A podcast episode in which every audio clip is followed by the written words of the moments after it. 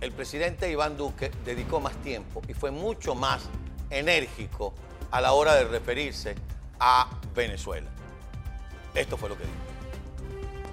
Colombia enfrenta la pandemia, actúa frente a la acción climática y a su vez atiende la peor crisis migratoria que golpea al planeta.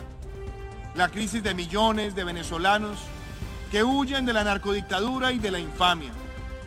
El trabajo con la Organización de las Naciones Unidas y la oficina del doctor Filippo Grandi, alto comisionado para los refugiados, nos muestra grandes avances, como ha sido brindar estatus de protección temporal a cerca de 1.800.000 migrantes venezolanos que viven en nuestro país.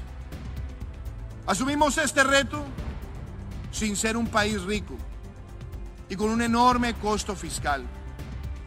Esta situación requiere que a través de las mesas de donantes establecidas se movilicen los desembolsos de los compromisos de la comunidad mundial, por lo que también hago un llamado en este sentido. Y aquí me detengo para decirlo claramente. Los diálogos entre el gobierno interino de Venezuela que encarna la resistencia democrática y la narcodictadura, si bien dan algunas esperanzas, no nos permite ser ingenuos, pues el único desenlace efectivo de ese encuentro es la convocatoria cuanto antes de una elección presidencial libre, transparente y con una minuciosa observación internacional.